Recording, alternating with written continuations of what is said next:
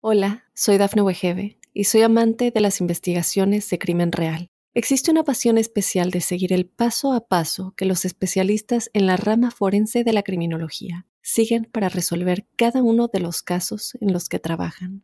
Si tú, como yo, eres una de las personas que encuentran fascinante escuchar este tipo de investigaciones, te invito a escuchar el podcast Trazos Criminales con la experta en perfilación criminal, Laura Quiñones Orquiza en tu plataforma de audio favorita.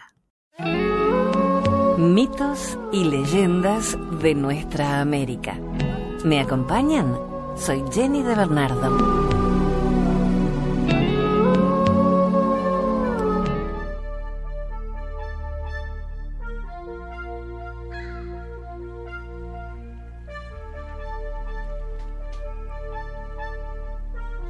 Muchas veces tendemos a juzgar a las personas por su apariencia y no esperamos a conocerla. Y es que la apreciación externa no siempre es la correcta, como nos lo indica esta leyenda de la princesa y el viento.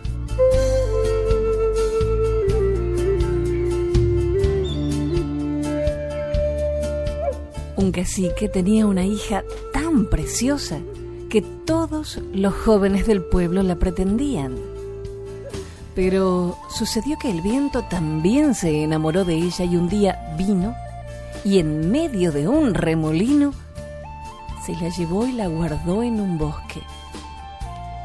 Cuando la joven después de muchas penalidades pudo regresar a su casa, su padre le dijo, Hija, a nadie hables de tu pena. Pero la niña por callar su pena, se hizo fea y así nadie volvió a pretenderla. Pero un día llegó al pueblo el hijo de otro cacique y como vio a la niña tan dulce y tan callada, la pidió como esposa.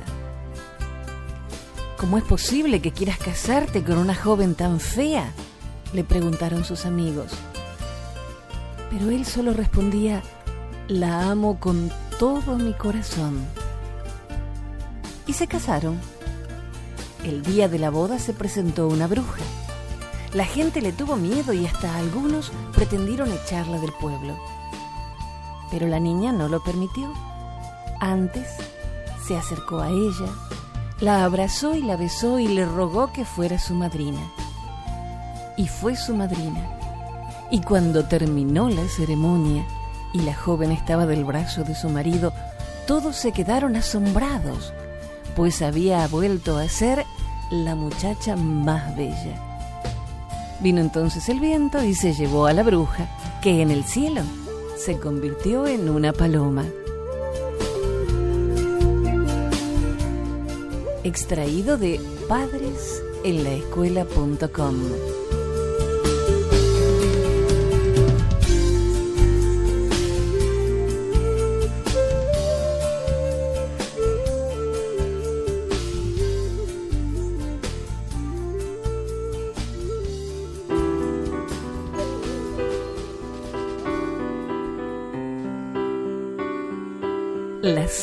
águilas blancas.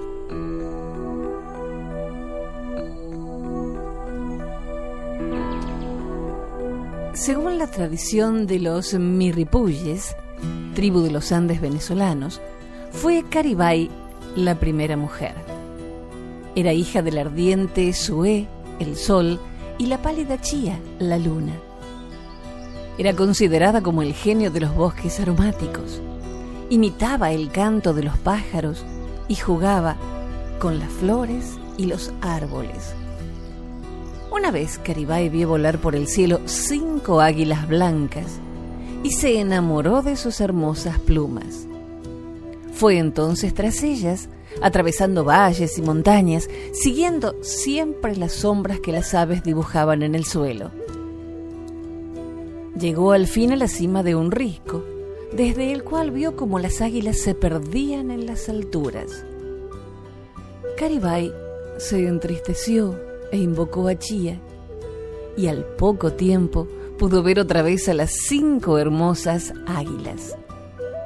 Mientras las águilas descendían a las sierras, Caribay cantaba dulcemente. cada una de estas aves descendieron sobre un risco y se quedaron inmóviles. Caribay quería adornarse con esas plumas tan raras y espléndidas y corrió hacia ellas para arrancárselas. Pero un frío glacial entumeció sus manos. Las águilas estaban congeladas, convertidas en cinco masas enormes de hielo. Entonces, Caribay huyó aterrorizada. Poco después, la luna se oscureció y las cinco águilas despertaron furiosas y sacudieron sus alas y la montaña toda se engalanó con su plumaje blanco. Este es el origen de las Sierras Nevadas de Mérida. Las cinco águilas blancas simbolizan los cinco elevados riscos siempre cubiertos de nieve. Las grandes y tempestuosas nevadas son el furioso despertar de las águilas y el silbido del viento es el canto triste y dulce de Caribay.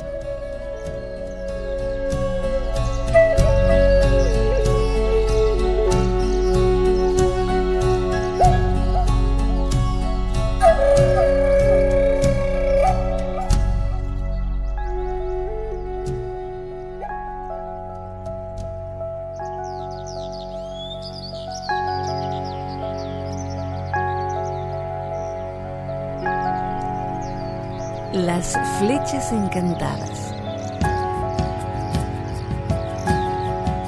Cuenta la leyenda que los habitantes de Tlaxcala recibieron un aviso del señor de Huejotzingo en el que les informaban que serían atacados. Los habitantes de Tlaxcala imploraron a su dios Camaxtl. Nuestros enemigos nos toman desarmados y solo por tu mediación podremos tener armas suficientes para la defensa. Somos hábiles flecheros, pero nos faltan flechas. Señor, acude en defensa de tu pueblo. El dios contestó, no se acobarden, yo estaré con ustedes y les ayudaré a triunfar sobre sus enemigos. Para ello, solo deben tener fe en mí y ejecutar mis mandatos. Pongan una gota de leche de mujer en el vaso sagrado y así se salvarán. Nadie sabía cómo se podrían salvar con una gota de leche, pero tenían fe en su Dios y lo obedecieron. Esperaron tres días y llegó el día de la batalla. El sacerdote notó que del vaso sagrado brotaba un licor espumoso y que el dios había dejado flechas sobre el altar. Esta noticia maravillosa levantó el ánimo de los guerreros que salieron a la batalla con valor. El sacerdote llevó el vaso sagrado y las flechas al campo de batalla. Las flechas sagradas se levantaron solas y provocaron la muerte de los enemigos.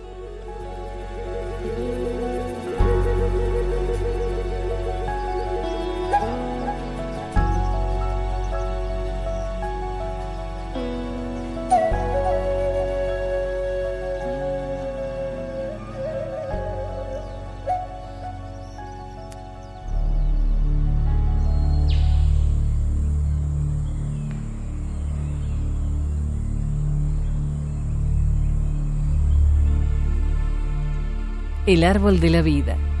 La leyenda pehuenche sobre la araucaria o pehuen.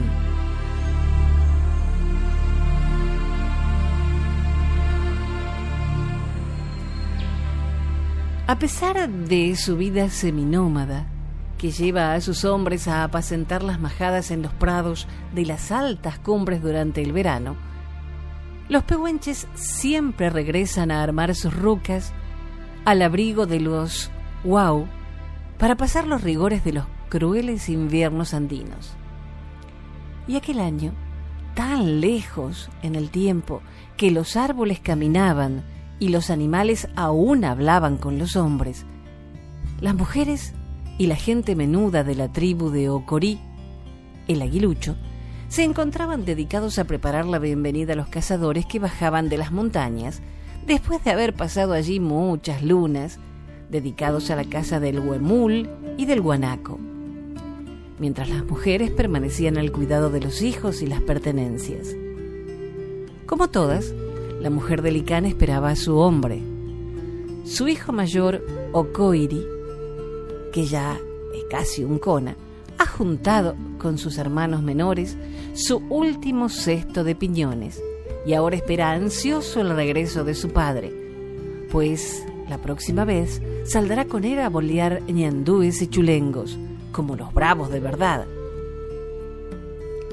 Sus hermanas, junto a Lué, su madre, han hervido los piñones para ablandarlos y quitarles la piel, y preparado el mudai, la bebida de los pehuenches, con que los cazadores se refrescarán de sus largas jornadas en la montaña. Pero Licán se retrasa.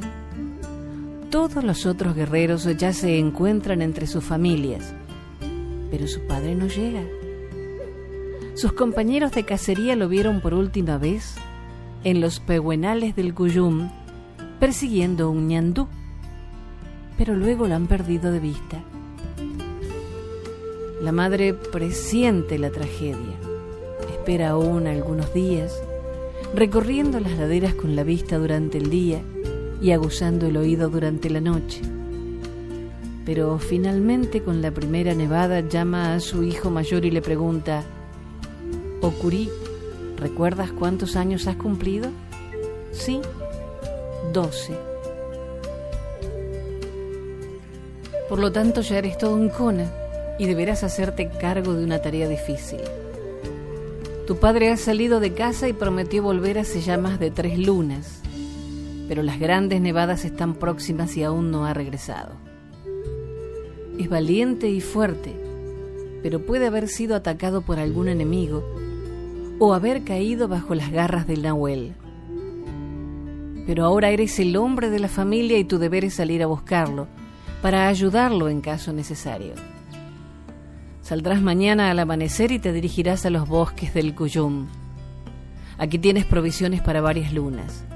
Cúbrete con tu ñacún y lleva tu arco y tus flechas por si fuera necesario.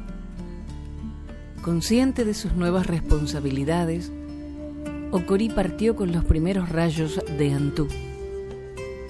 Atravesó los salitrales y se encontró finalmente en los pehuenales del Cuyum, donde su padre había sido visto por última vez. Okuri tenía la fuerza y la resistencia de tres de sus compañeros de juego, pero la ansiedad y el esfuerzo lo fueron doblegando. La nieve caía ya en densos copos helados y la tormenta no parecía llevar miras de parar. El frío era intenso, despiadado, letal. Papal, chachay, clamaba el muchacho, tratando de detener el castañeteo de sus dientes. Ya casi no tenía fuerzas para llevarse a la boca el alimento que su madre le había preparado, y sus piernas se negaban a sostenerlo. Sin embargo, en un último esfuerzo divisó no lejos de él un enorme pehuen, el árbol sagrado al que todo viajero mediante una ofrenda puede solicitar ayuda cuando se encuentra perdido o en grave peligro. Pero, ¿qué podía ofrecer el pobre Ocorí en el estado en que se encontraba? Luchando contra la parálisis provocada por el frío, el joven se sacó trabajosamente su calzado y lo colgó de las ramas más bajas de la enorme araucaria. Inmediatamente se sintió renovado, como si el pehuen le hubiera insuflado sus inmensas ansias de vivir. De nuevo se levantó y caminó sin descanso, hasta divisar ya cayendo la tarde a un grupo de conas descansando alrededor de una vivificante hoguera en las que se asaban los restos de un choique. Se acercó rápidamente esperando ansiosamente que su padre se encontrara entre ellos. Y al no verlo, lo saludó cortésmente. Los forasteros no contestaron a su saludo. Y Okurí advirtió que no se encontraba entre amigos. Dudó cuando lo invitaron a sentarse ante el fuego, pero la cortesía lo obligaba y la tentación de calentarse un poco era demasiado grande para ignorarla.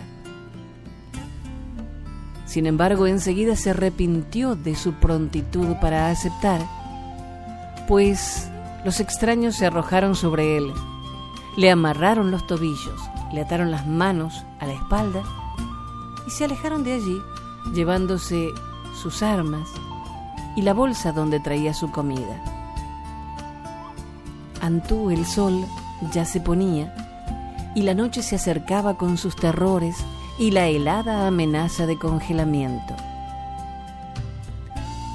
Okori había escuchado demasiadas historias de la noche como para que no lo invadiera un terror paralizante como nunca había sentido en su vida.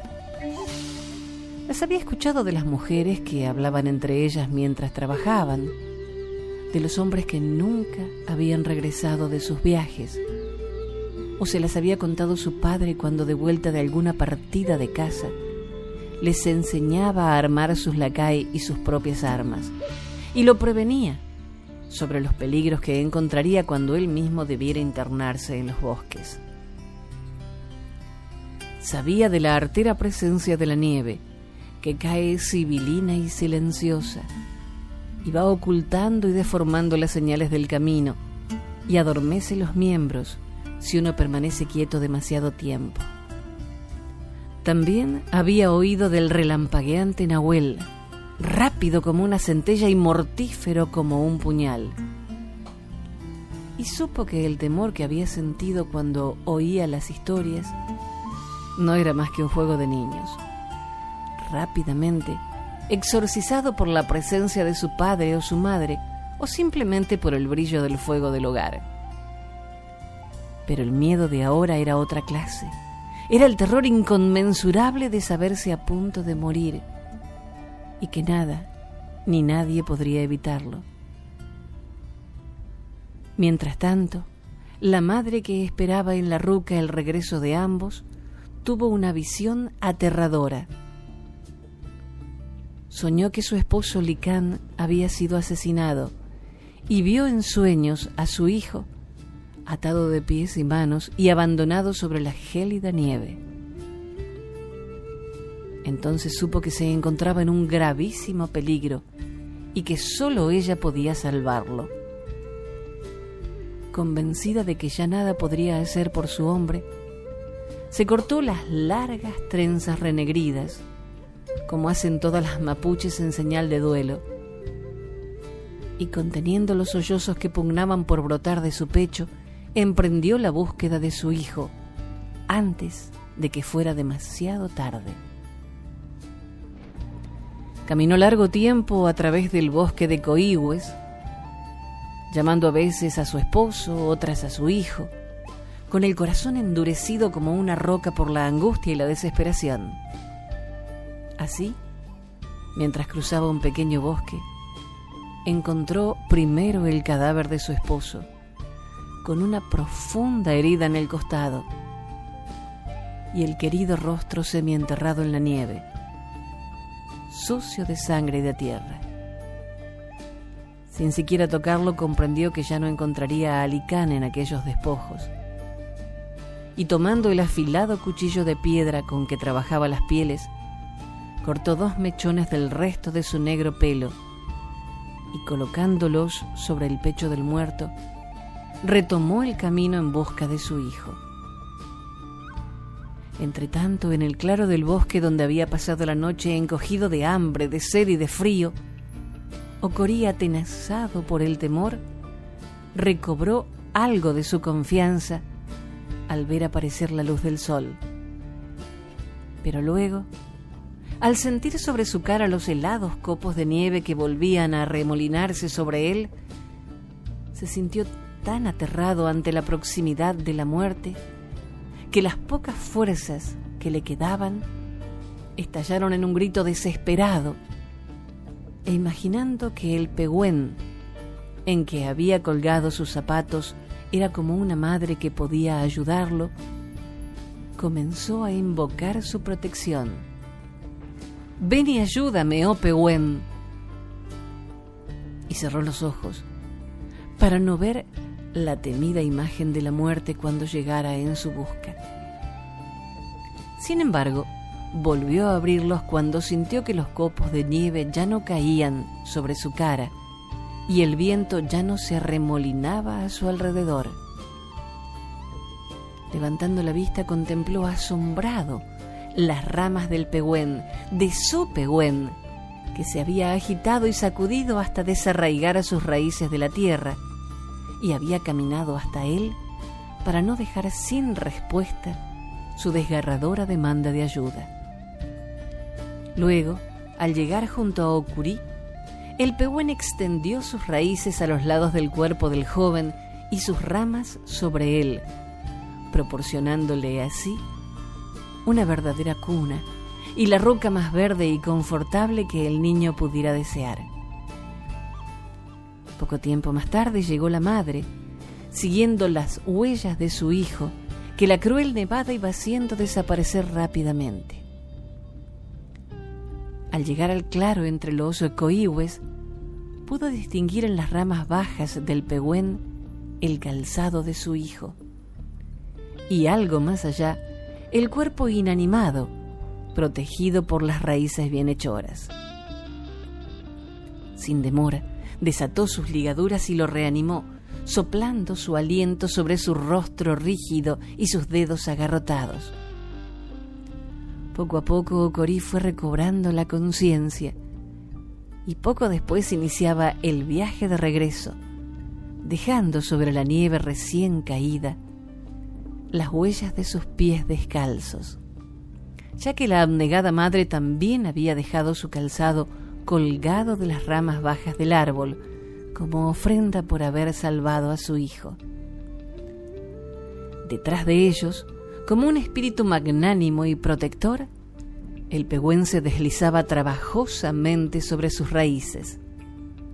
Y poco después madre e hijo llegaban hasta donde se encontraba el cadáver de Licán, quien había sido asesinado por los desconocidos para despojarlo de sus escasos enseres y armas. Allí recogieron el cuerpo y lo trasladaron hacia las proximidades de la ruca, donde lo siguió el solícito Pehuen, prestándoles su protección contra el viento y la nieve que continuaba cayendo. Solo al llegar a las afueras de la ruca, el árbol detuvo su marcha. La mujer depositó en tierra el cadáver de su hombre y el pehuen lo cubrió con sus raíces, que poco a poco se fueron sumiendo con los restos en las entrañas de la tierra hasta quedar de nuevo férreamente amarradas a las rocas y a la tierra que les daba la vida. Alzando los ojos anegados en llanto, madre e hijo pudieron ver entonces al soberbio Pehuen que elevaba sus ramas hacia el cielo como una muda plegaria a Engeneshen, el creador de todas las cosas. Y entonces el pehuen sonrió.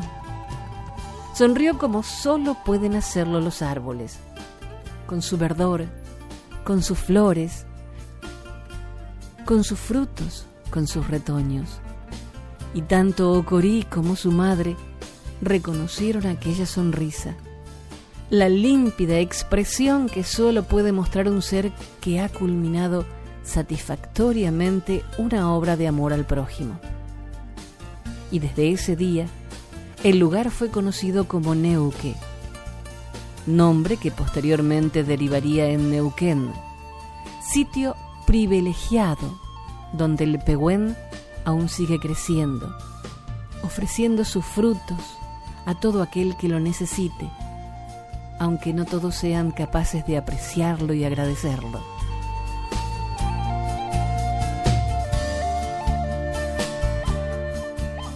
extraído de cuentos, mitos y leyendas patagónicas.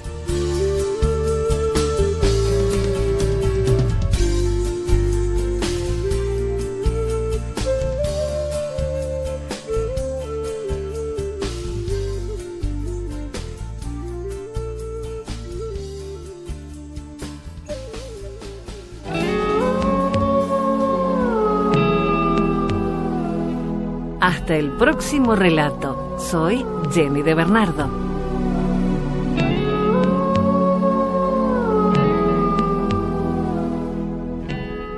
Hola, soy Dafne Wegebe y soy amante de las investigaciones de crimen real. Existe una pasión especial de seguir el paso a paso que los especialistas en la rama forense de la criminología siguen para resolver cada uno de los casos en los que trabajan.